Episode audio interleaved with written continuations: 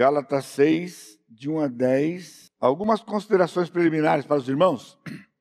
Eu sou um apreciador e, de certa forma, um crítico pessoal de totens e logos. Desde quando isso foi inventado lá atrás, perto do dilúvio. Então eu gosto de, quando eu passo num lugar, ver um, que a gente chama de totem hoje, né? Mas ver um sinal de identificação. E ontem, em particular, eu estava indo para minha casa e eu passei, não é propaganda também, mas fica aqui a palavra. Eu estava passando ali em frente à faculdade de AMB e, por acaso, eu vi, eu pensei que era outro nome, né? Porque abriram facu várias faculdades aqui na cidade, na região, e estava lá. Eu bati o olho no totem para poder ver o logo, né? E a faculdade é AMB Morumbi. Então não é AMB, é só AMB Morumbi. E eu vejo que é um A em cima de um M. Aí do lado está escrito, né? Faculdade AMB Morumbi. Então eu apreciei, mas como disse como um crítico pessoal, falei, onde está o F desse negócio aqui? Né? Tinha o A e o M, mas não puseram o F, que para mim, se é faculdade, eu achei que tinha que ter, mas quem fez não tinha que ter. Enfim. Então, quando na minha formatura no seminário, pensamos num convite para os que viriam participar, e nós escolhemos um convite que era uma Bíblia com papel camurça, com um alfa e um ômega, porque eu, junto com meus colegas lá, ressaltamos o fato de que estamos ali estudando a Bíblia, a Bíblia é a palavra de Deus, é a nossa regra de fé e prática, portanto, tudo que somos e cremos está ali na Bíblia. Então, é assim era lá. Chegando aqui na igreja, quando eu assumi o pastorado, em 85, tinha um púlpito enorme e alto, né? Porque os irmãos não tiveram o privilégio que o pastor João Pedro teve, e eu sei que estava de Marquinhos, Lilian, alguns aqui, tiveram de conhecer o pastor Ivan, né? Pastor Ivan era muito alto, né? forte, enfim. E então, não imaginavam que depois que ele saísse aqui, né, o Senhor o recolheu, viria um pastor pequeno. Não posso nem dizer que eu sou magro hoje, porque eu não sou, mas eu fui um dia, né, pequeno. Passado um tempo, eu ficava aparecendo só daqui para cima no púlpito. E então eu pedi para serrar o púlpito, o pé do púlpito, um pedaço. E assim foi. Quando mudamos para o paraíso, então, na época, um irmão da igreja, vendo o púlpito, que tinha um valor sentimental para o pessoal do antigo, né? mas não tinha muito sentido para os novos, devido ao fato que ele tinha guardado coisas ali atrás dele, né? era bem grande. Então, aquele irmão, em conversa, ele resolveu fazer, dar um púlpito de presente para a gente, pediu o que eu queria, e foi feito um púlpito que tem a forma de uma seta é madeira bem bonita, assim, com uma, uma um púlpito grande, a seta, e aquela ideia, a seta aponta para o Senhor Jesus Cristo, essa era a ideia. Esse púlpito foi aposentado, ele está lá na sala dos adolescentes, ainda está lá, e se por acaso você passar por lá, né, e ver o púlpito, é essa razão, ele tem uma, é uma seta apontando, dizendo que o púlpito desta igreja aponta para a Escritura, para o Senhor Jesus Cristo. E era um sonho antigo na época, né, quando nós inauguramos para cá, eu pedi para que fosse feito um púlpito que fosse mais simples, mas que tivesse o alfa e o ômega. Apocalipse diz, Jesus disse, eu sou o alfa e o ômega. Então, quando você olha para o púlpito, cada vez que você está nesse lugar e você senta-se aí, você olha para o púlpito, você não olha para os pastores que estão pregando. Na verdade, nós queremos que você veja, né, de que deste púlpito sai a palavra do Senhor Jesus Cristo. Alfa e o Ômega. Mas pensando na nosso totem é simplesmente um M de Maranata, né? E embaixo está escrito Igreja Batista Maranata. Mas quando eu penso no logo da igreja, o que seria um logo nosso, eu não consigo ver outra coisa a não ser uma Bíblia aberta, uma Bíblia aberta, e durante muito tempo eu pensava sobre essa Bíblia um tripé, que seria a igreja, e você pode depois pensar uma igreja sobre um banquinho com três pés, uma, uma plataforma com três pés, está conseguindo enxergar a Bíblia aberta, uma, uma plataforma com três pés e pode fazer uma dessa igreja tradicional, uma igreja, saber que é uma igreja que está ali. Então, os três pés seriam a pregação expositiva, o ensino da palavra e o aconselhamento bíblico. Os três têm a ver com a escritura. Por isso, a escritura aberta, aquele, aquela plataforma, essa é a Igreja Batista Maranata. Hoje eu vejo, né, quando eu penso nisso aqui, não mais uma plataforma com três pés, mas uma plataforma com quatro pés, como esta mesa da ceia aqui, quatro pés, que é a, escritura, é, a pregação expositiva, o, o, ensino da palavra, a, a escola bíblica dominical, a, o aconselhamento bíblico e a vida em comunidade, porque já por mais de 30 anos nós temos buscado esta visão, que é queremos ser uma comunidade viva e relevante nos nossos dias, resgatando biblicamente a igreja de Atos 2. Passados então 30 e poucos anos, nós não somos aquela comunidade ainda, continuamos querendo ser, mas hoje nós já somos. Temos o formato de uma comunidade e tudo isto por conta do texto que nós vamos meditar nesta manhã. Gálatas capítulo 6, versos de 1 a 10, eu vou dando informações para vocês, porque toda essa introdução para preparar o seu coração. Irmãos, se alguém for surpreendido em alguma falta, vós que sois espirituais, corrigiu com espírito de brandura e guarda-te para que não sejas também tentado. Levai as cargas uns dos outros e assim cumprireis a lei de Cristo. Porque se alguém julga ser alguma coisa, não sendo nada, a si mesmo se engana mas prove cada um o seu labor, e então terá motivo de gloriar-se unicamente em si e não em outro, porque cada um levará o seu próprio fardo. Mas aquele que está sendo instruído na palavra, faça participante de todas as coisas boas aquele que o instrui. Não vos enganeis, de Deus não se zomba, pois aquilo que o homem semear, isso também se fará. Porque o que semeia para a sua própria carne, da carne colherá corrupção, mas o que semeia para o espírito, do espírito colherá vida eterna. E não nos cansemos de fazer o bem, porque a seu tempo ceifaremos, se não desfalecermos. Por isso, enquanto tivermos oportunidade, façamos o bem a todos, mas principalmente aos da família da fé na versão antiga, aos domésticos da fé.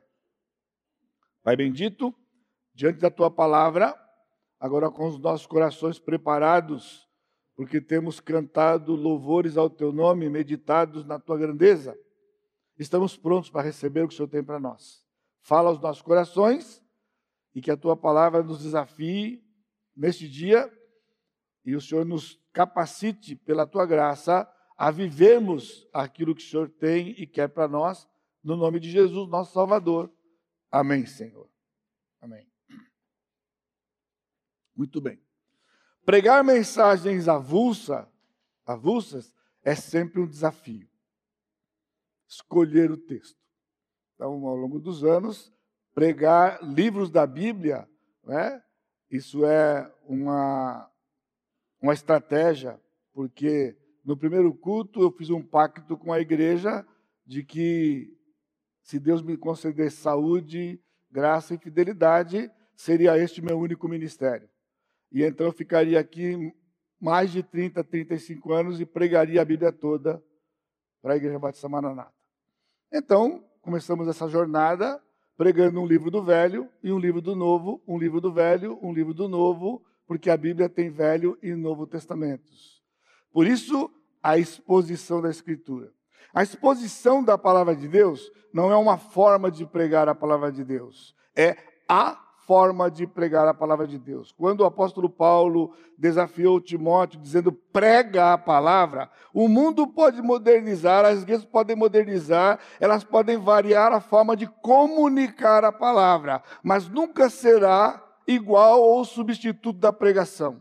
Portanto, nesta igreja, a pregação não é porque toda igreja tem, é porque é isso que o Senhor disse. Ele disse: prega a palavra, prega a palavra, não é discursar, não é fazer um discurso, não é trazer simples palavras que o homem prepara. Pregar, a palavra grega que está lá, é uma proclamação que tem um objetivo e espera um retorno. Por isso, nunca vamos mudar a forma de transmitir a palavra. Eu estou dizendo porque o povo moderno hoje diz que o povo não aguenta a palavra. O povo uh, o ser humano cada vez escuta menos. As pregações hoje se resumem a 20, 30 minutos. Quando eu cheguei aqui, o meu primeiro desafio era este: era pouco tempo, era 30, 40 minutos, e eu falei, tem que ser mais.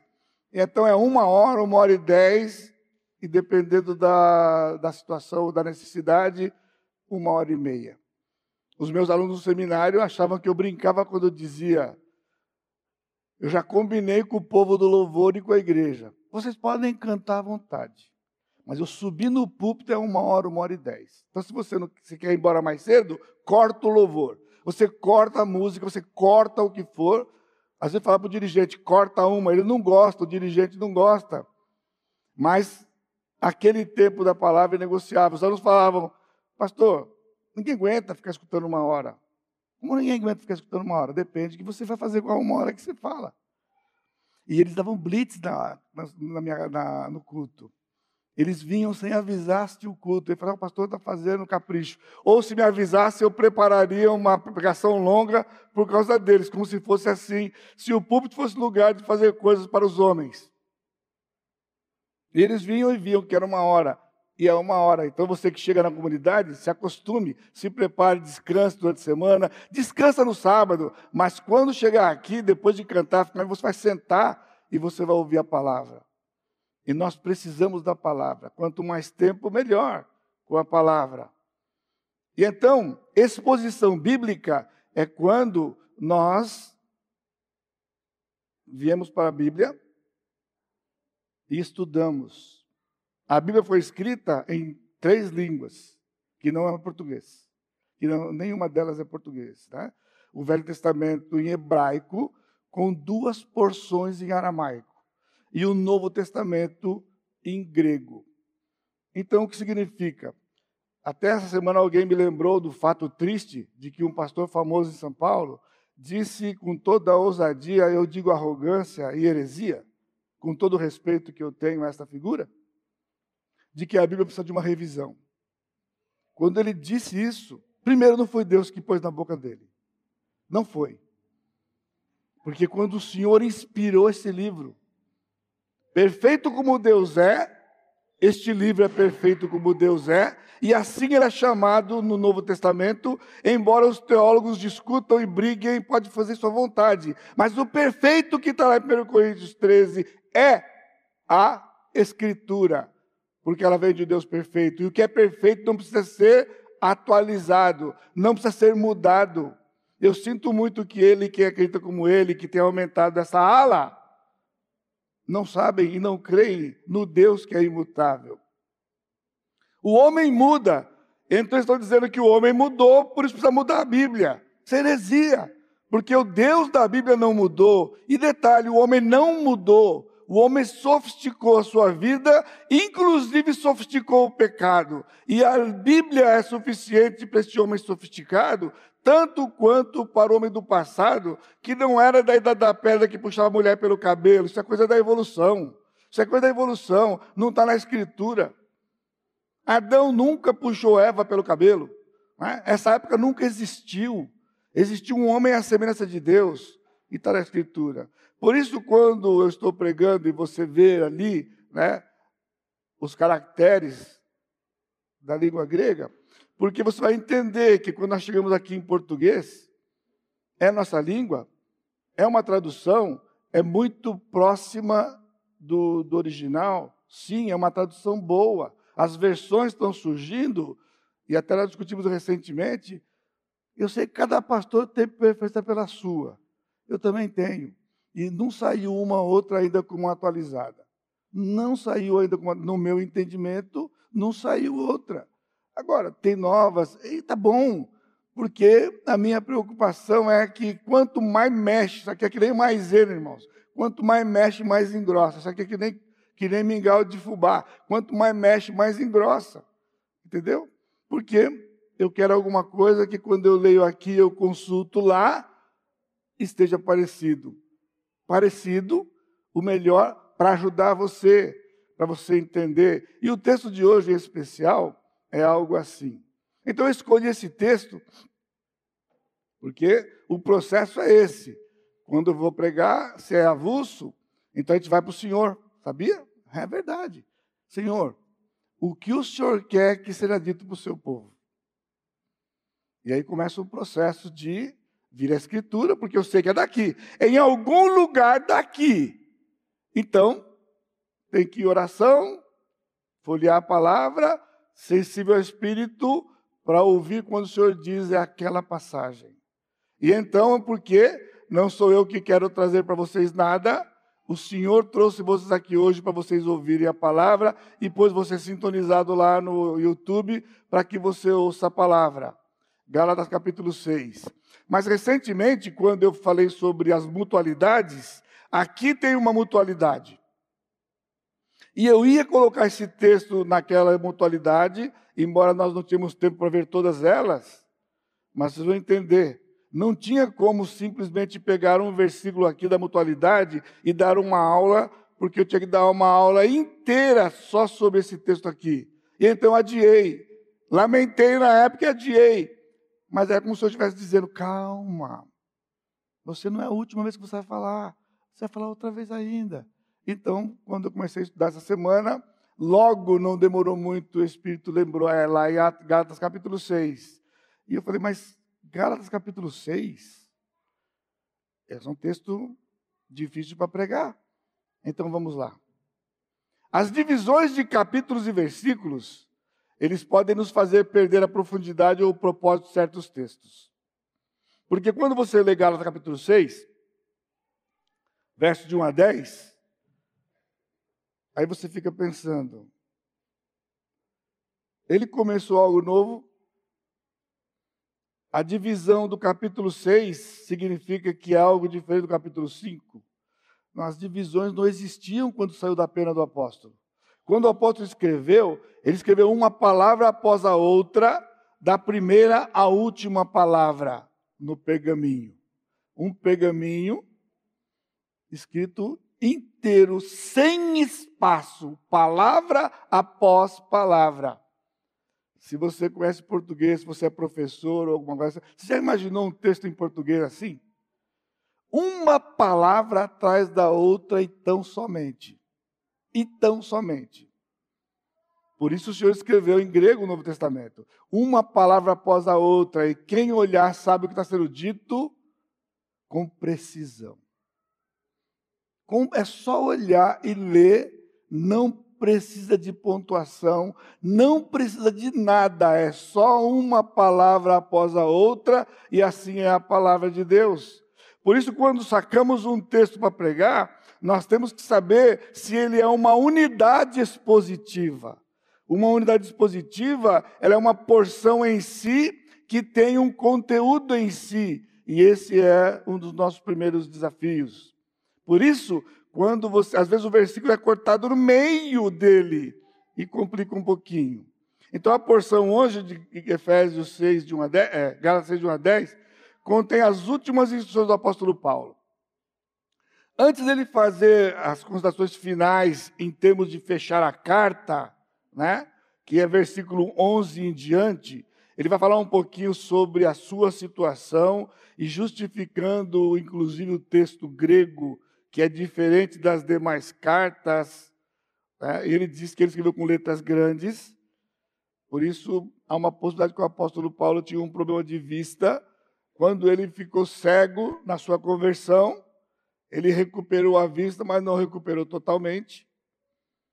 E então ele tinha uma dificuldade na sua vista, por isso ele usava amanuense. Era alguém que escrevia aquilo que ele passava para a pessoa em Romanos Eterno.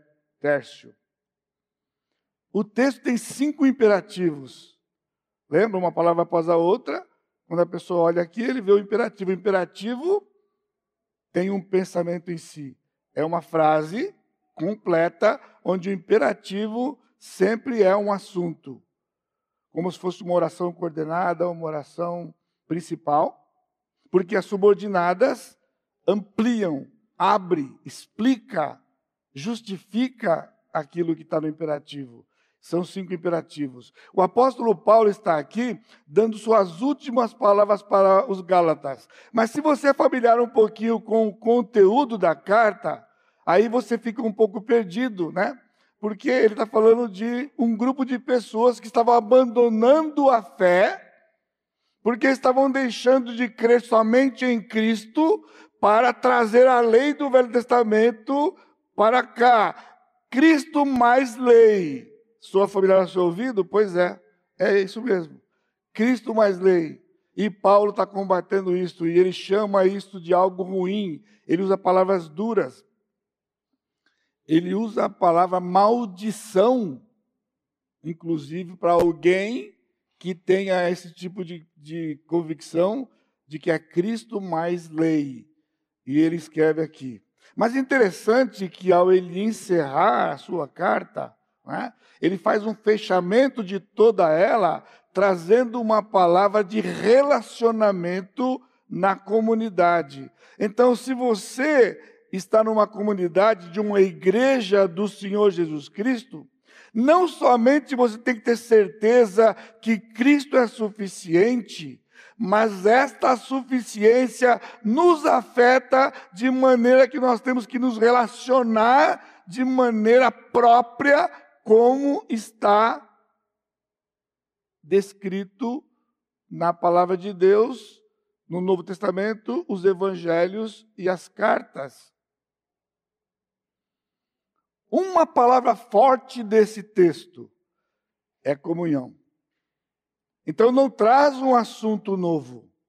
Não é um assunto isolado. Por isso, quando eu li para você, e a gente vai ler de novo ao longo da pregação, Parecem coisas distintas e alguns teólogos se perdem um pouco aqui, inclusive na divisão, quando o tradutor fez, você percebeu que ele dividiu versos de 1 a 5, do 6 a 10? De 1 a 5 ele colocou o auxílio mútuo e a responsabilidade pessoal, está escrito na minha versão. E no versículo 6 ele coloca: o que o homem semear, isso também se fará. Quando você vem para cá, você é induzido por isso para pensar que ele está trazendo dois assuntos novos, ou dois assuntos isolados, mas ele não está fazendo isto. Então, o entendimento do que Paulo está dizendo aqui só é possível e correto à luz da carta toda. Nós não vamos ver, não temos tempo, obviamente, mas volta comigo no capítulo 5 capítulo 5, versículo 1 até 12, Paulo dá um veredito, e eu vou ler só os primeiros cinco versos. Para a liberdade foi que Cristo nos libertou. Permanecei, pois, firmes e não vos submetais de novo a jugo de escravidão. Eles estavam querendo deixar Cristo para voltar para a lei. Olha, Cristo é importante, mas você não pode abandonar a lei. Trouxeram a lei, e Paulo está com palavras duras aqui. Ele diz: Eu Paulo digo que, se vos deixar de circuncidar, Cristo de nada vos aproveitará. Está aqui. Como é que não enxergam isto? Como é que não enxergam isso? Como é que desprezam isto? Circuncidar era algo, era uma ordem da lei para todo homem, para todo varão em Israel. No oitavo dia tinha que circuncidar. E ele diz: se você se circuncidar, está negando Jesus. Está aqui. Está aqui. Isso não é uma prática da igreja hoje. Isso não é a prática dos evangélicos hoje de que o, o homem tem que ser circuncidado. Eles estavam dizendo que a circuncisão era importante porque levava até Abraão. E ele disse: se você fizer isto, Cristo não vale nada. Vai trocar? De novo testifico a todo homem que, se todo homem que se circuncidar, que está obrigado a guardar toda a lei. Então, se circuncidar, que era uma lei, tem que guardar toda ela, porque se não guardar toda ela, não tem sentido. E ele continua: De Cristo vos desligastes, vós que procurais justificar-vos da lei da graça decaístes. Porque nós, pelo Espírito, aguardamos a esperança da justiça que provém da fé. E ele vai esticar isso até o versículo 12, dizendo para eles que eles estavam se desviando da verdade. Esses eram os Gálatas. E ele vai então caminhar para ir para o final da sua carta. Né? Então, no versículo 13 e 14, ele introduz a coisa da carne. Porque vós, irmãos, foste chamados à liberdade, novamente está lá em cima no versículo 1. Ele diz: Porém, não useis da liberdade para dar ocasião à carne. E agora ele vai, do versículo 13 e 14, introduzir o assunto para trazer para nós o que é o princípio da vida cristã. Qual é o princípio da vida cristã? Não a lei, mas ele diz: Digo, porém, versículo 16: Andai no espírito e jamais satisfareis a concupiscência da carne.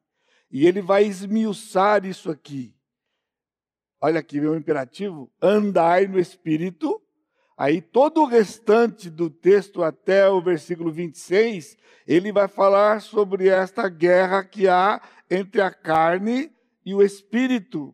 Mas a ordem é anda no espírito. E se você anda no espírito, você não satisfaz a carne, porque eles são opostos entre eles. E é nesse texto que nós encontramos as obras da carne e o fruto do espírito, com nove características.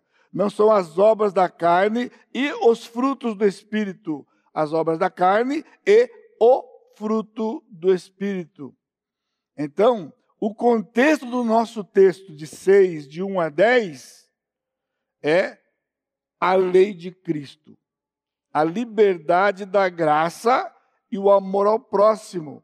Nós não temos que cumprir a lei preceito por preceito, mas Jesus resumiu toda a lei em dois princípios: amar a Deus e amar ao próximo e Ele nos concedeu a graça para que pudéssemos e consigamos amar a Deus e amar ao próximo.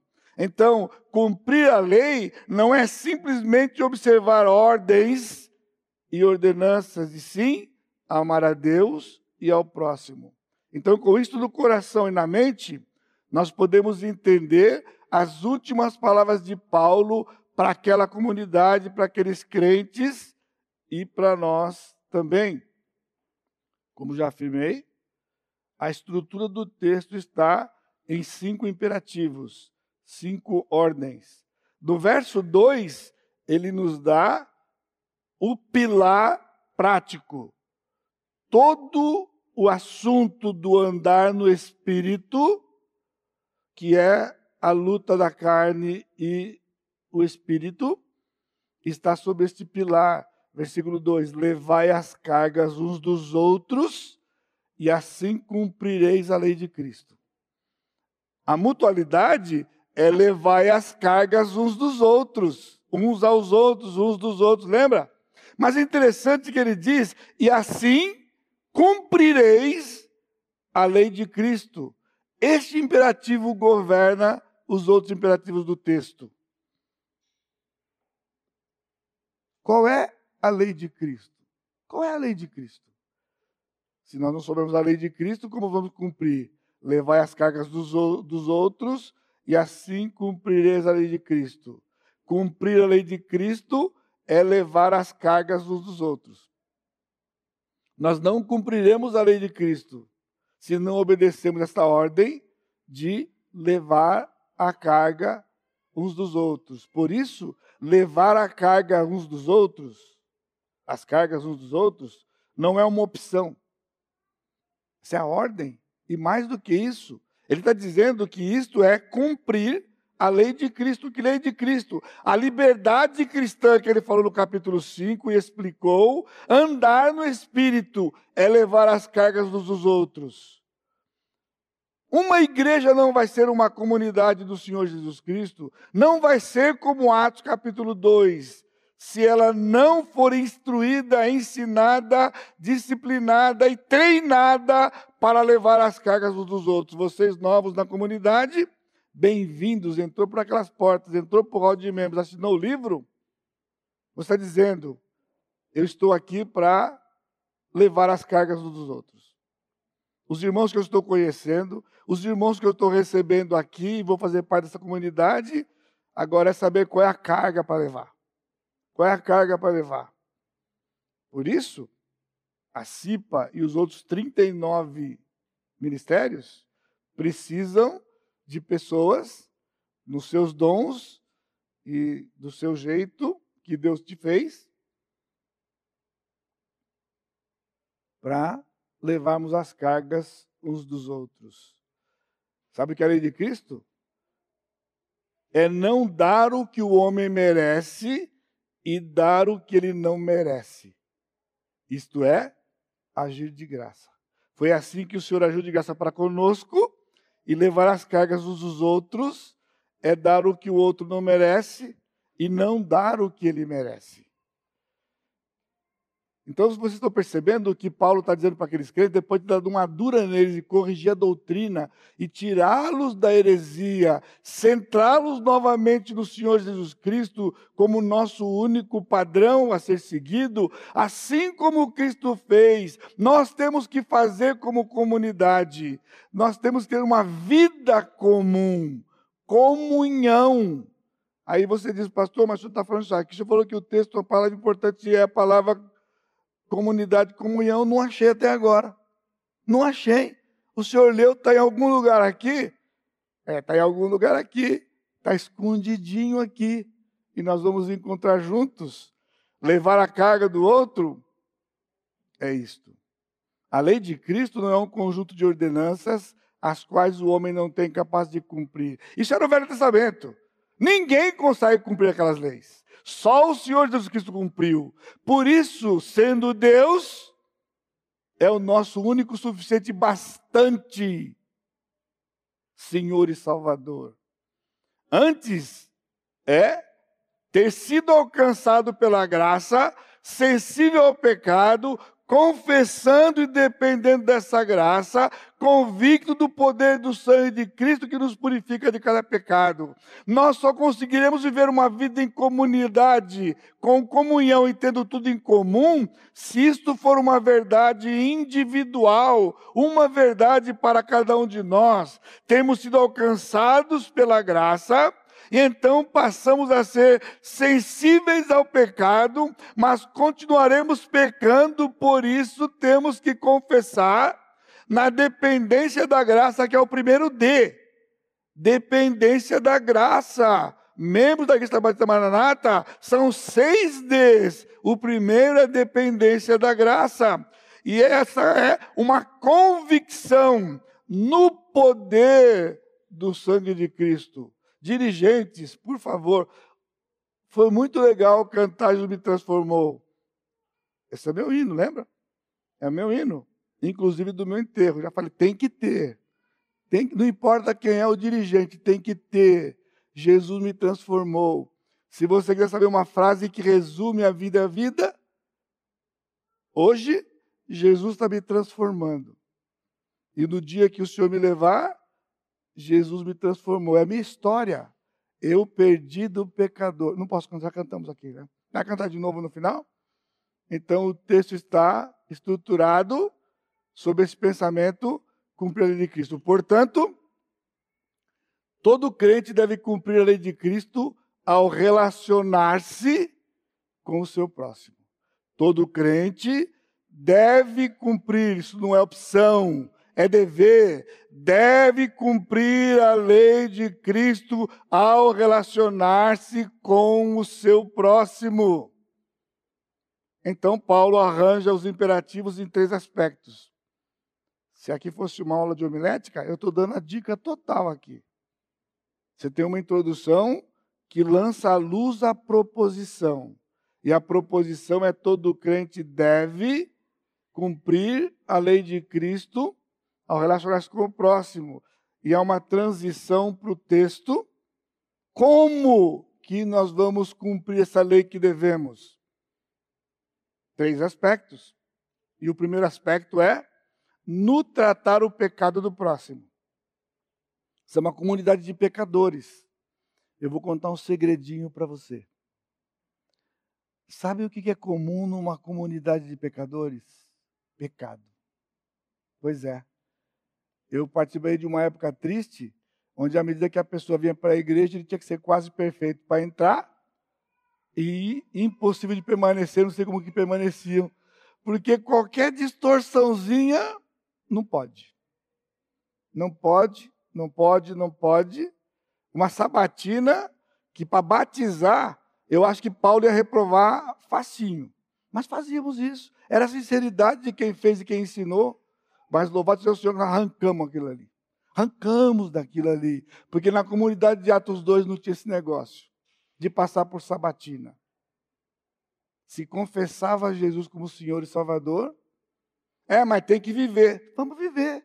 E viver assim, você anda, cai, levanta, continua caindo, levanta, cai de novo, cai outra vez e vai caindo. E nós não vamos cair só quando chegar na presença do Senhor. Isso é uma comunidade. Irmãos, eu encontrei uma pessoa essa semana, do nada, eu não sei, ela chegou aqui. E disse uma verdade triste, que as igrejas julgam, discriminam e que há pessoas que não podem fazer parte. Não está falando que já está, não pode chegar, porque não vão aceitar certas coisas. Comunidade, irmão, olha a igreja de Atos 2. A igreja de Atos 2 tinha um Ananias de Safira. Então, querer ser igreja de Atos 2, irmãos, não é querer ser igreja perfeita, é querer ser igual àquela que tinha Ananias e Safira. Mas também morreram no culto. Você quer fazer parte da igreja Bata Maranata? Você corre esse risco de morrer durante o culto. E dos 40 ministérios que nós temos, nós não temos ainda o ministério do coveiro, mas ela vai ter. Vocês estão rindo? Ué, mas não era. Ananias veio, mentiu, descaradamente no culto, rebeldia, pum, caiu morto. E o Pedro, sabendo dos dons da igreja, Irmãos, precisa levar para o cemitério. Quem que, quem que foi? O mistério do coveiro. Já veio, pegou Ananias e levou embora para enterrar. E o culto continuou. Você pensa que o pessoal foi embora? O culto continuou. A palavra de Deus estava pregada. Três horas depois, oh que maravilha! Três horas de culto. Você reclama de uma hora de pregação, três horas de culto. Aí Safira chegou atrasada. Não chega atrasada no culto. É fria.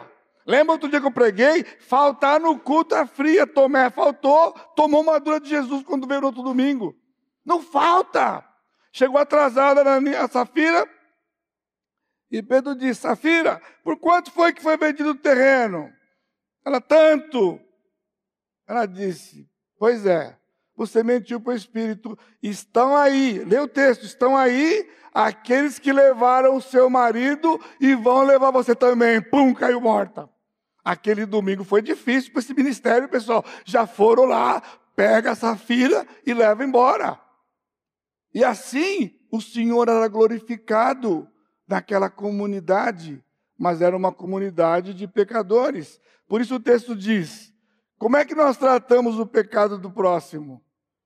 Se alguém for surpreendido em falta, vós que sois espirituais, corrigiu com espírito de brandura. Dava para pregar aqui umas três horas só nesse texto aqui, irmãos. Olha só, é assim que você tem vivido? A palavra surpreendido é tomada de surpresa, mas é interessante que a voz é passiva. Ele não surpreendeu-se, ele não surpreendeu alguém, ele foi surpreendido mas surpreendido por alguém, uma possibilidade. E é onde normalmente o pessoal se apega, né? Se você foi testemunho ocular, mesmo que fosse só isso, o comportamento não é o que tem, sido, o que tem sido normal quando as pessoas são pegas em pecado. Quando alguém é pego em pecado, o pessoal quer sangue. O pessoal quer cabeça, o pessoal quer limpeza. Eu ouvi isso muitas vezes. Tem que limpar porque a igreja do Senhor tem que ser limpa e purificada. Quando, onde na Bíblia diz isso? Continua sendo uma comunidade de pecadores. Todos nós pecamos essa semana. Você está fora? Todos nós pecamos ontem. Você está fora? Todos nós já pecamos hoje até essa hora. Você está fora? Essa é a comunidade da igreja para Maranata. E como os agimos? Porém, o, o texto diz que a pessoa pode ter sido surpreendida pelo próprio pecado.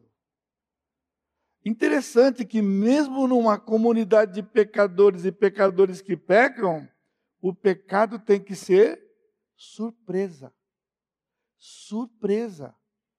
Porque ele não é mais a nossa vida. Desde que o Senhor nos resgatou, ele não é mais a nossa vida, embora continuemos pecar, pequemos frequentemente, pequemos repetidamente, mas ele diz: foi surpreendido em alguma falta.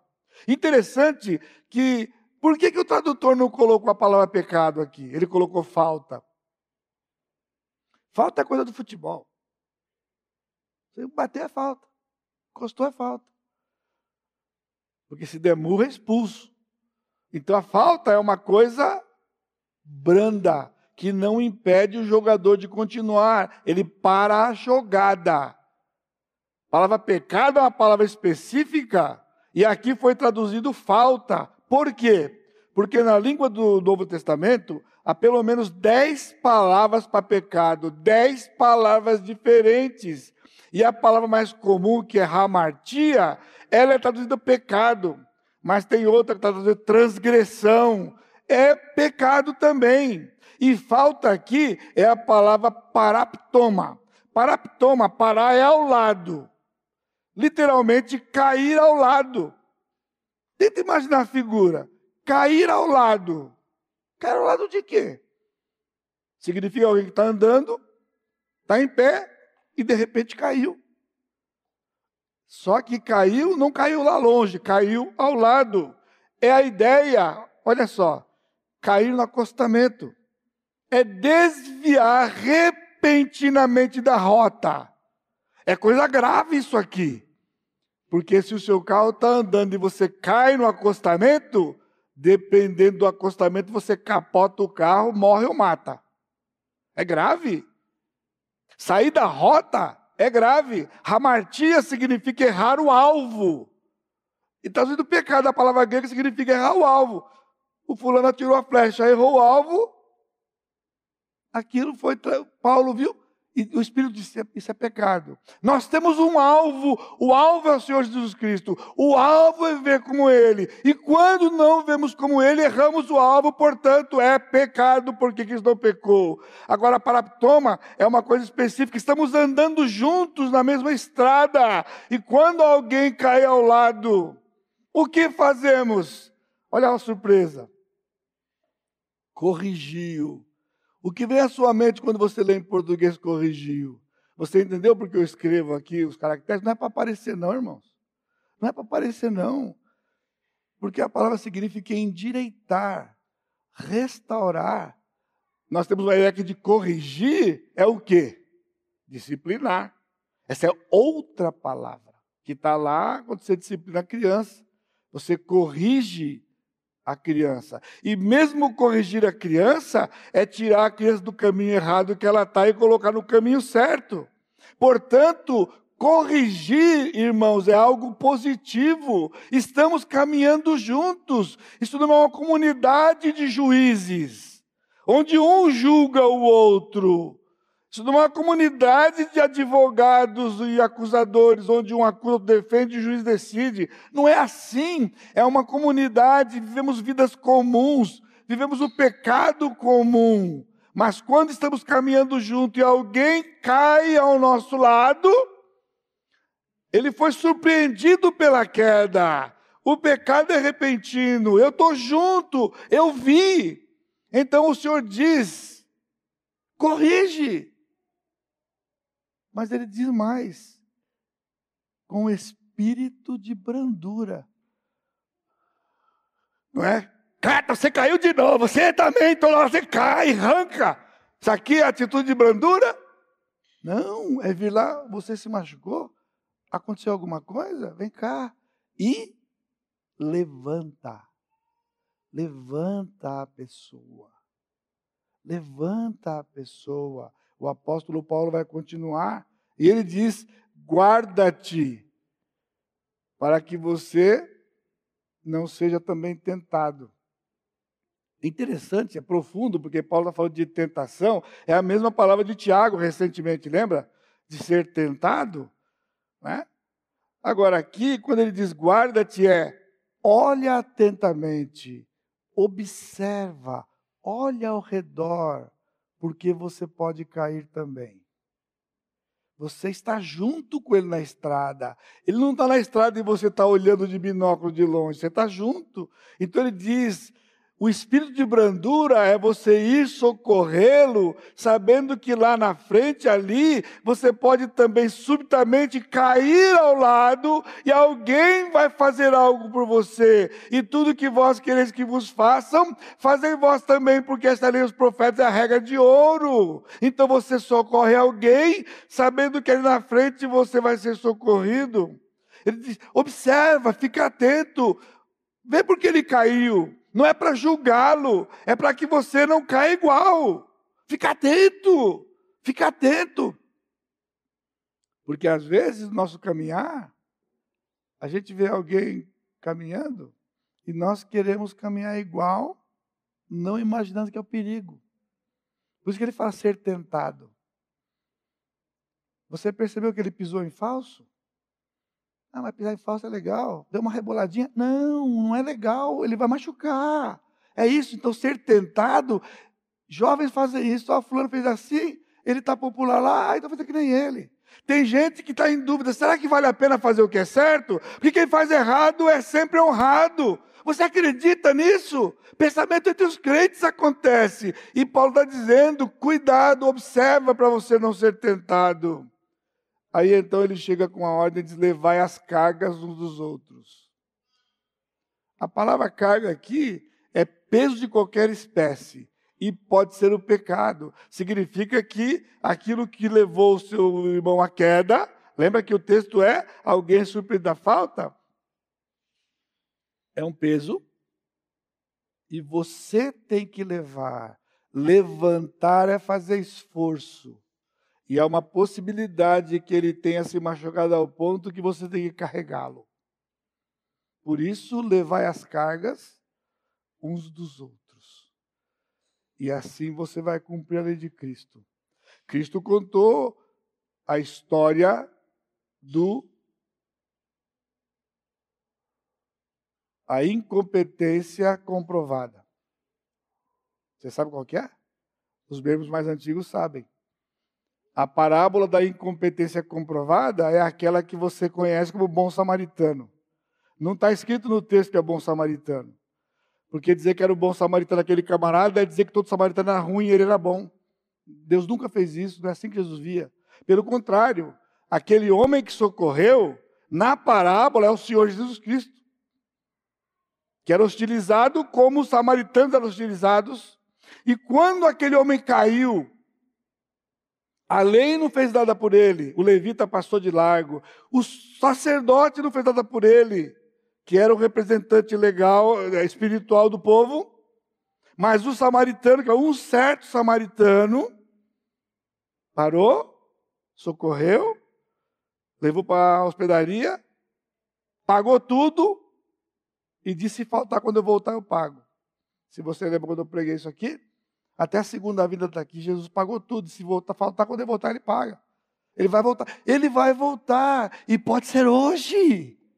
A trombeta vai tocar. E nós vamos subir juntos.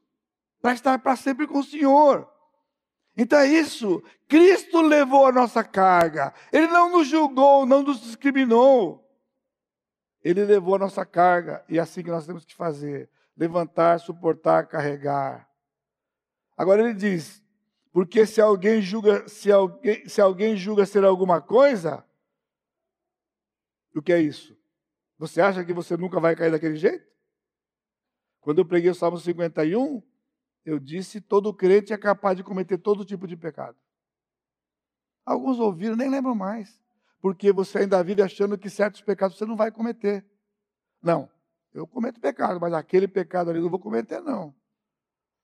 Ele está dizendo: se alguém julga ser alguma coisa, mas olha o que ele diz: não sendo nada.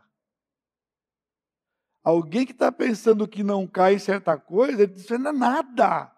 Você está pior. Nada significa que você vai cair em tudo. Quem é nada cai em tudo. É exatamente isso. Se engana. Você está enganado se você achar que você é forte o suficiente para não cometer certos tipos de pecados. Por isso, a nossa atitude para com as pessoas não é de complacência, é de confrontação com o princípio bíblico, à luz do Senhor Jesus Cristo, nos colocando como suporte para ajudá-lo a caminhar como nós queremos caminhar. Isso é comunidade, essa é uma vida comum. Essa é a comunidade que nós queremos ser. E estamos caminhando neste processo. Segundo aspecto de porque todo crente deve cumprir a lei de Cristo ao relacionar-se com o próximo é ao carregar o seu próprio fardo. Aí parece tem uma contradição no texto, né? Versículo 2 ele diz: levar as cargas dos outros. No versículo 5, porque cada um levará o seu próprio fardo. Aí não entendi nada, Paulo. Que isso? É para levar um do outro, é para carregar o próprio. Mas quem diz que é excludente? Você vai levar o seu do outro também. É difícil? Vai entender? Leva as cargas dos outros. Se são duas ordens, então você tem que levar as duas. Leva as cargas dos outros, não pode abandonar a sua. Você não pode levar só a dele. Você continua levando a sua e leva a dele também. E sendo mútuo, todo mundo se ajuda e vamos chegar todo mundo aonde? Na Nova Jerusalém. Não fica ninguém para trás. Todos nós vamos juntos. Mas ele continua. Ele diz, versículo 4 mas prove cada um o seu labor. Provar aqui é testar. É a mesma palavra de Tiago, é aquela quando testava o ouro, sob provação, lembra? Testa, faz teste, para saber se é resistente, né? Testa o que ele diz, o seu labor. Seu labor é trabalho. É o seu esforço, é a sua fadiga. A vida cristã, irmãos, não é um piquenique. A vida cristã é uma guerra. E guerra cansa. Guerra tem estratégia, você fica cansado. É trabalho duro, é trabalho árduo, é árduo. Então ele diz: cada um tem o seu trabalho. É árduo. A figura de uma guerra tem patentes, tem, cada um tem um, um tem que ficar no lugar protegendo ali, outro tem lá, um é artilheiro, o outro é aviador, ou seja, tem um lugar para todo mundo, cada um tem o seu próprio labor e tem que ser testado. Isso no, na linguagem militar, o comandante passa a revista à tropa. Ele passa para se está todo mundo certinho, se está todo mundo alinhado, se está todo mundo consciente do que tem que fazer. Passa na portaria lá, os irmãos da estão aí, tudo bem, está tudo certo aí, falta alguma coisa, vocês sabem o que tem que fazer? Hoje, ó, medir temperatura, hein? Não pode não medir temperatura de ninguém. Estão cientes que tem o termo para assinar? Não pode ficar sem termo. Então, é testar o labor, a obra de cada um. E não é ficar, tá vendo? Lá, ó, não fez, não fez, não andou, não fez. Isso é papel de juiz. O papel de testar é checar para que fique sempre em ordem uns com os outros. E ele diz: então terá motivo de gloriar-se unicamente em si, não em outro. Aí deu um nó, né? Existe essa possibilidade de gloriar-se em si mesmo. Isso aqui o que é? Não é orgulho. O que é? É porque a palavra gloriar-se aqui, a palavra gloriar-se é a palavra alegrar-se. Quando você testa o seu labor e você vê que você está imbuído da sua tarefa, você fica alegre. Você fica alegre. Ou seja, você não fica olhando o outro, para criticar, não fica olhando o outro para julgar. Você olha se você está fazendo, e ao estar fazendo, você é tomado de alegria, porque ao estar fazendo o seu papel, você vai ser útil para o irmão. Paulo, você está percebendo que ele está encerrando uma carta dura de tanta informação sobre o, a, a heresia deles. Para aqueles que entenderam estavam em Cristo, estar em Cristo é cumprir a lei de Cristo. Vocês querem voltar para o Velho Testamento para cumprir aquela lei impossível de ser cumprida? E é uma fariseu, julga o outro, critica o outro, despreza o outro, humilha o outro. O saduceu igual, era uma disputa de vaidades ali. A lei de Cristo não. A lei de Cristo é se colocar à disposição do irmão no relacionamento. Agora, quando você carrega o seu fardo, você está sendo um benefício para os outros. E por que não é uma contradição? Porque a palavra fardo aqui não é a mesma do versículo 2. Essa é outra. Lá, lembra? Fardo lá era peso de qualquer espécie, inclusive o pecado. Fardo aqui é a carga do navio. Dá para ver a intensidade diferente? Há uma intensidade na troca das palavras. O que ele está dizendo? Você ajudar o seu irmão é carregar uma carga que ele está carregando, você vai carregar com ele. Mas você vai carregar o seu próprio fardo que é pesado. Ou seja, o meu fardo é mais pesado do que o do outro. Para ter vanglória, não. O do outro é pecado, lembra? Aqui é um fardo de trabalho e é uma carga pesada. Você não pode estar aqui e não querer trabalhar. Portanto, fazer parte do ministério também não é opção, irmãos. Não é opção, isso é palavra de ordem. É um apelo para você novo. Para você novo, eu sei que você está aqui porque Deus abriu seus olhos e falou: Poxa, essa comunidade, olha que bacana, funciona aquilo, olha que legal. Quantas novidades você tem visto aqui que tem chamado sua atenção? E talvez motivou você a vir para cá. Você só está esquecendo de uma coisa: pessoas estão fazendo isso. Não são os pastores. Cada crente tem o seu labor, o seu trabalho. Então, o seu papel, depois que você ficou vislumbrado com a coisa, é se apresentar. Como é que é, João? Levanta a mão, né? Estou aqui. Onde que eu posso entrar? Onde que eu posso? Então, procure saber. Nós temos 40 ministérios, multiplicado em dezenas de oportunidades. Se aproxima e diz. E aí você vai ser treinado por alguém que está tá fazendo. Ele vai dizer, faz junto comigo. Aí você vai ver que seu jeito de fazer é diferente, mas vai dar o mesmo resultado. Se der igual ou melhor, está contratado. Só não pode dar pior. Se der pior, faz como ele faz. Mas se o seu jeito é diferente, mas é melhor, faz. Tem espaço. É isso que Paulo está dizendo. Há um labor, há uma obra por realizar, há um evangelho para espalhar, há discípulos por fazer. Quando tenho consciência do meu fardo, que meu fardo é mais pesado e é minha responsabilidade, eu não julgo meu próximo no peso da carga dele. E terceiro, aparentemente houve uma mudança. Lembra que aqui está dividido? De 1 a 5, de 6 a 10? Mas não está. O texto começa com mas. Na verdade, a partícula está aqui. De.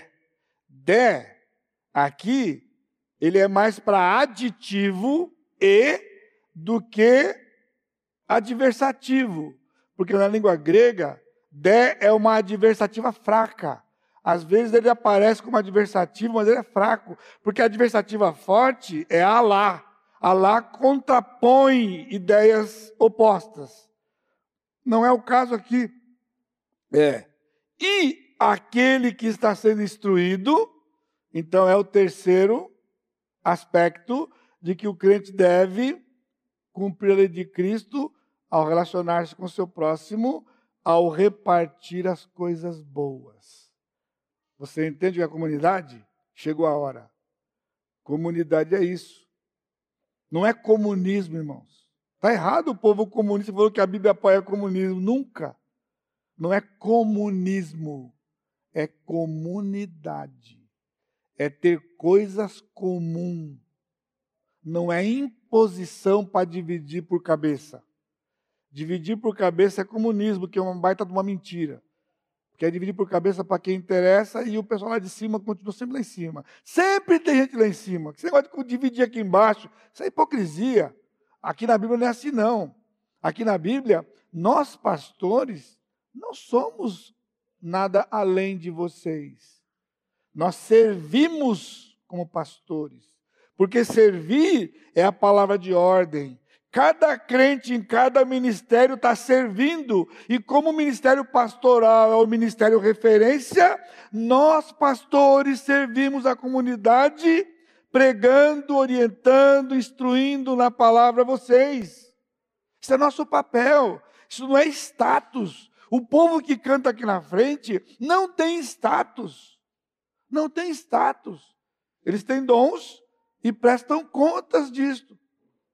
Não é inferior ao povo que está lá cipa. Não funciona aqui se não tiver gente lá. Você está entendendo? Corrija pensamento. Até para você escolher, ah, não, aquele lá já está mal. Agora está mal. Ele está falando ainda do relacionamento com o próximo em outro aspecto. Aqui é o nosso quinto D. É o desprendimento da mordomia. Olha onde está a palavra, versículo 6. Mas aquele que está instruído, sendo instruído na palavra, faça participante de todas as coisas boas aquele que o instrui. A palavra participante que está aqui é interessante, que é a palavra koinonia, que é a palavra comunhão. Comunhão. É a palavra. O que é comunhão? Comunhão é dividir algo com alguém no relacionamento. É ter comunhão. Quando a gente come junto, o junta panela é que todo mundo traz comida, comida é para todo mundo. É comunhão em torno da mesa. Temos algo em comum. Nós temos um corpo comum que juntos, cada um com uma parte, fazemos com que o corpo funcione. Então ele está dizendo aqui: aquele que é instruído divide o que é bom com aquele que instrui. Os teólogos aqui pulam miudinho. Pulam miudinho. Foge da coisa, fala um monte de centenas de páginas escritas. Sabe o que é isso aí? Com todo o respeito que eu tenho a eles, isso é quando eu vou na, na loja comprar um sapato. Eu, para comprar um sapato, eu namoro, às vezes, anos para comprar um sapato. Eu falo, é aquele. E o dia que eu chego lá, então finalmente eu decidi, vou comprar o sapato hoje. Eu olhei aquele. Eu chego lá na loja, aí vem o vendedor e fala assim: Pois não, senhor. Eu falei, então, você viu aquele sapato na vitrine ali, ó? É o terceiro da esquerda ali, perto daquele que está embaixo do outro, então, aquele. Então, ele pergunta o óbvio: e qual é o seu número? E eu dou meu número para ele. Hoje eu tenho número, mas quando a gente é pobre, não tem número. Pé de pobre não tem tamanho. De 37 a 42 sabe qualquer coisa. Depende. Mas deu meu número. Ah, então um minutinho. E ele sai. Onde ele vai? Do estoque. Ele senta ali. E eu sento. Quando o camarada vem com três, quatro caixas, sabe o que significa? Ele não achou o meu. Sabia disso? Ou então porque ele achou mais caro e quer me empurrar o outro. Quando ele veio, eu falei assim, um minutinho. Você não achou o meu, não foi? Não, sabe o que é, senhor? Eu falei o seguinte, se você não achou, eu não vou levar. Você não se ofende não, tá bom? Pode levar de volta, eu vou embora. E eu saio mesmo. Eu saio mesmo. Eu estou esperando meses para comprar o sapato que eu quero. O dia que chegou lá não tem meu número. Então, quando ele vem com. É, essa é dica para você. Quando ele vem com um monte, porque não achou o que você queria. E ele quer que você compre algum porque ele precisa ganhar a comissão dele. Ele está no papel dele. Então, irmãos, aqui, quando fica escrevendo esse monte de página, é porque eles não estão indo no ponto. O ponto, três, quatro linhas, eu escrevi aqui dois slides, tá bom. O ponto está aqui. O que Paulo escreveu é óbvio, está claro, mas pega, mas pega. Olha só, Paulo usa a mesma construção de auxiliar outras pessoas, usando a palavra koinonia, em mais três lugares. E o escritor de Hebreus usa uma vez em Hebreus. Se alguém acha que é Paulo, então é quatro. São quatro. Como eu não acho que é Paulo, então Paulo escreveu três, o escritor de Hebreus escreveu uma. Eu tenho quatro outras ocorrências. Veja lá, Romanos 15, 26, 2 Coríntios 8, 2 Coríntios 9 e Hebreus 13. As quatro passagens com esta, ele usa a palavra comunhão, dividir, repartir, sempre nesse aspecto, alguém dividir com alguém. E interessante, numa dobradinha.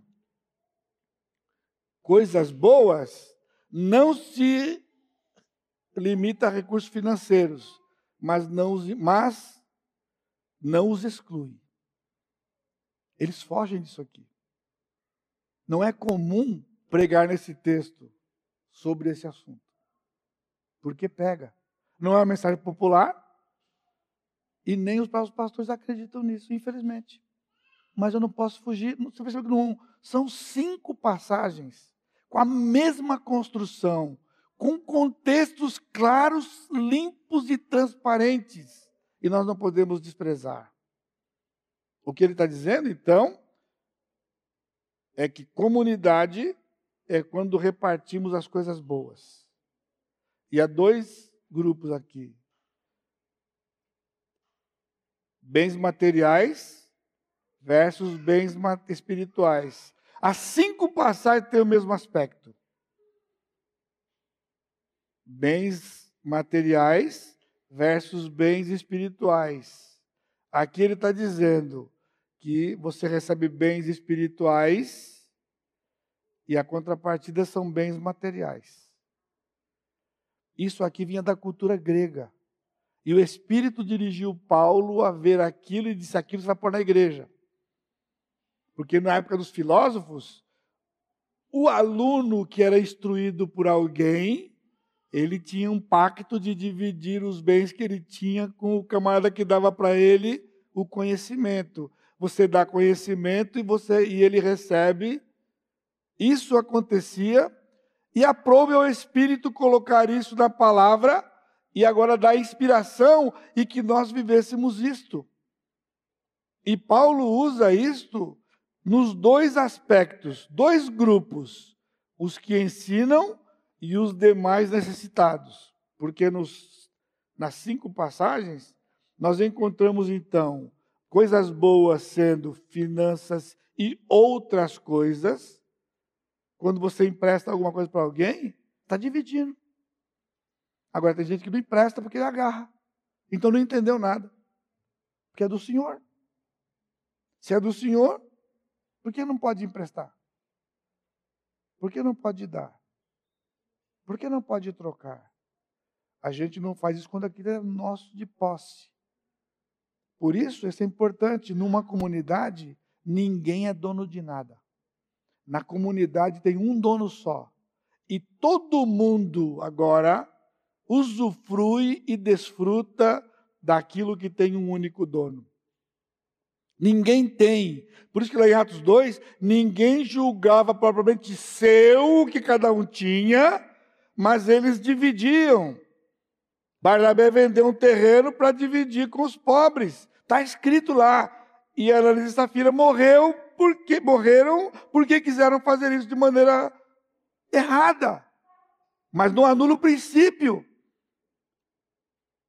Os que ensinam o versículo 6 e no versículo 7 em diante, os demais irmãos necessitados. Mas qual é o princípio? Eu vou ler com vocês, rapidamente, Romanos 15, 26. Já preguei anos atrás isso também aqui. Ele diz assim: Porque aprove a Macedônia e a Acaia levantaram uma coleta em benefício ao dos pobres dentre os santos que vivem em Jerusalém. Interessante que o versículo 26 é informativo. Paulo levantou uma coleta nas igrejas gentias para socorrer os crentes de Jerusalém que estavam com necessidade por causa da perseguição. A perseguição veio e ficaram pobres de Jerusalém, crentes pobres, Então o apóstolo Paulo saiu de cidade em cidade fazendo uma coleta. E ele não foi na igreja de Filipos, porque era uma outra igreja pobre. E ele pensou na lista: Corinto tem dinheiro, Tessalônica tem gente bem de vida, Colossos. E assim ele foi. Aí, como corre entre eles, os filipenses falaram: escuta, mas Paulo não passou aqui não. Aí o pessoal fala: ah, sabe o que, que é? Acho que é porque é meio óbvio, né? Óbvio o quê? Porque nós não temos dinheiro? Por isso Paulo escreveu 2 Coríntios, aquele texto que as igrejas usam, usavam no ofertório lá e não explicavam o que devia. Você lembra do versículo? Cada um contribua segundo o propôs no coração, não com tristeza ou por necessidade, porque Deus ama quem dá com alegria. Nós tínhamos esse versículo anos na igreja aqui, toda coleta era lido. Só que o capítulo 8, de 4 em diante, era mais forte porque eles ficaram ofendidos com Paulo da Macedônia. Por que, que você não passou aqui, Paulo?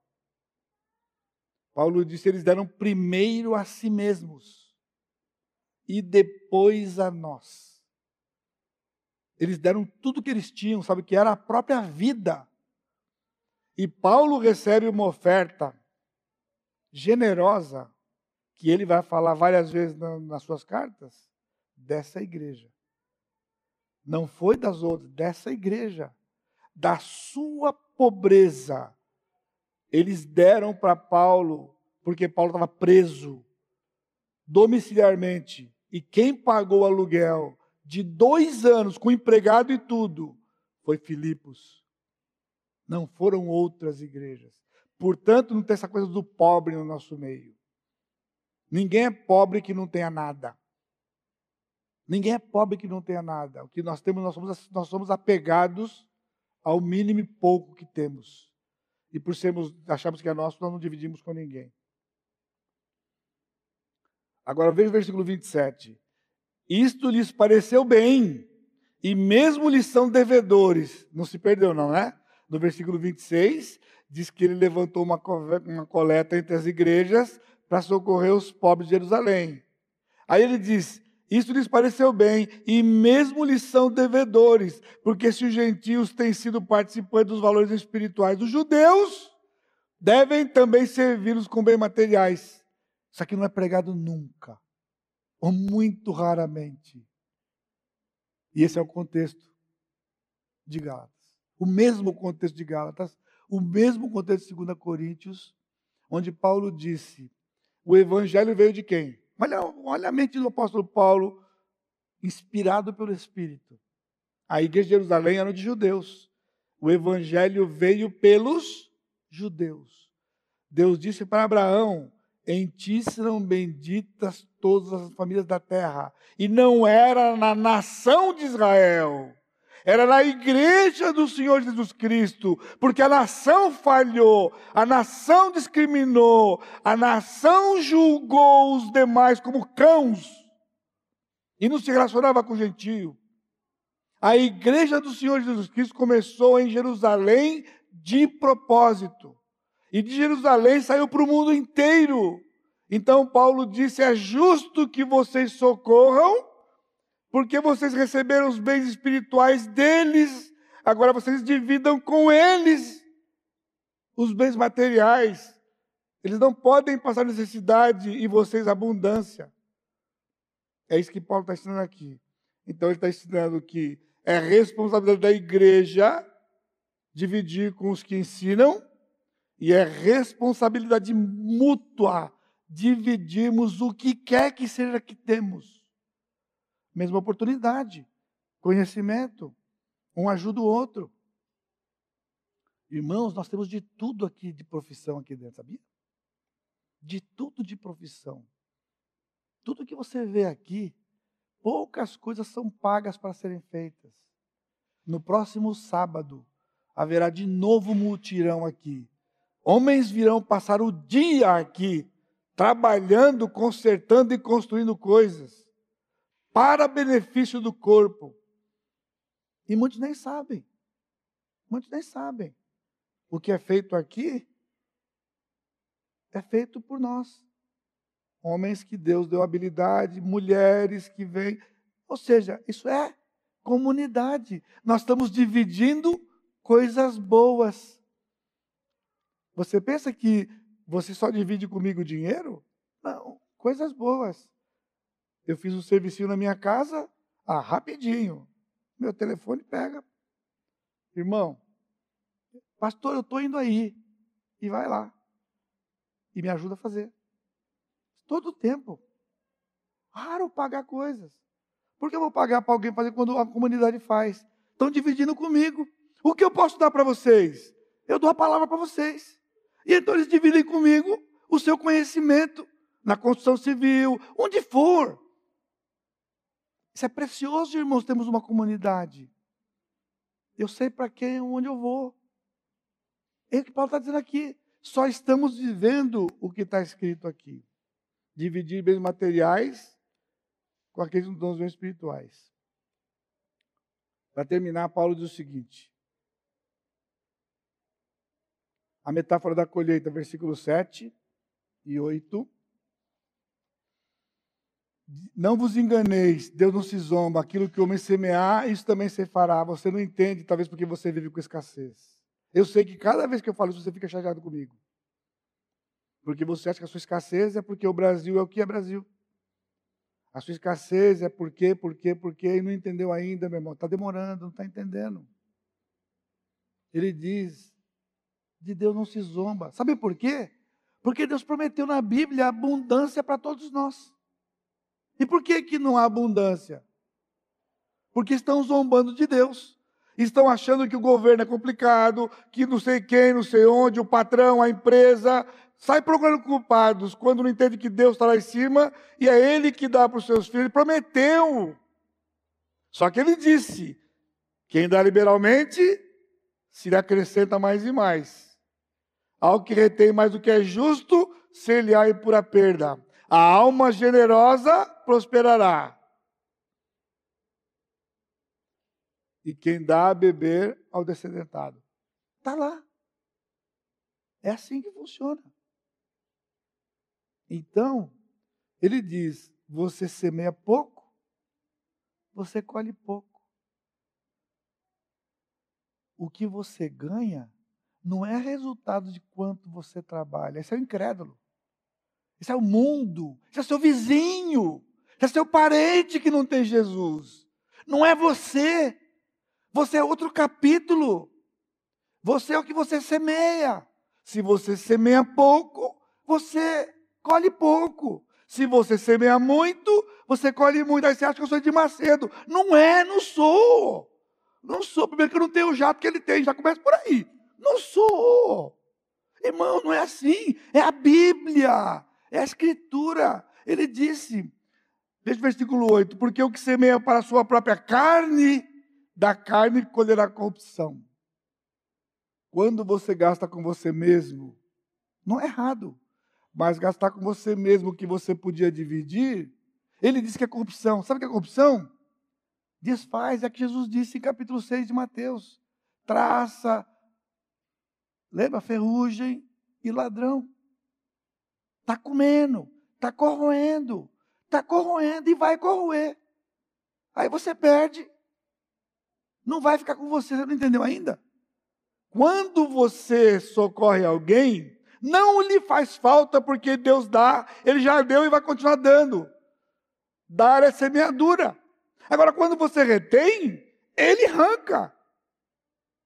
Malaquias. O devorador é o bichinho da Tasmania. Ele come tudo, ele come tudo. E é assim. E tem uma porção de oportunidades.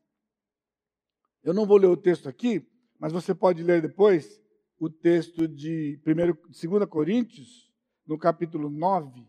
O texto todo, ele fala sobre essa colheita, da abundância da colheita.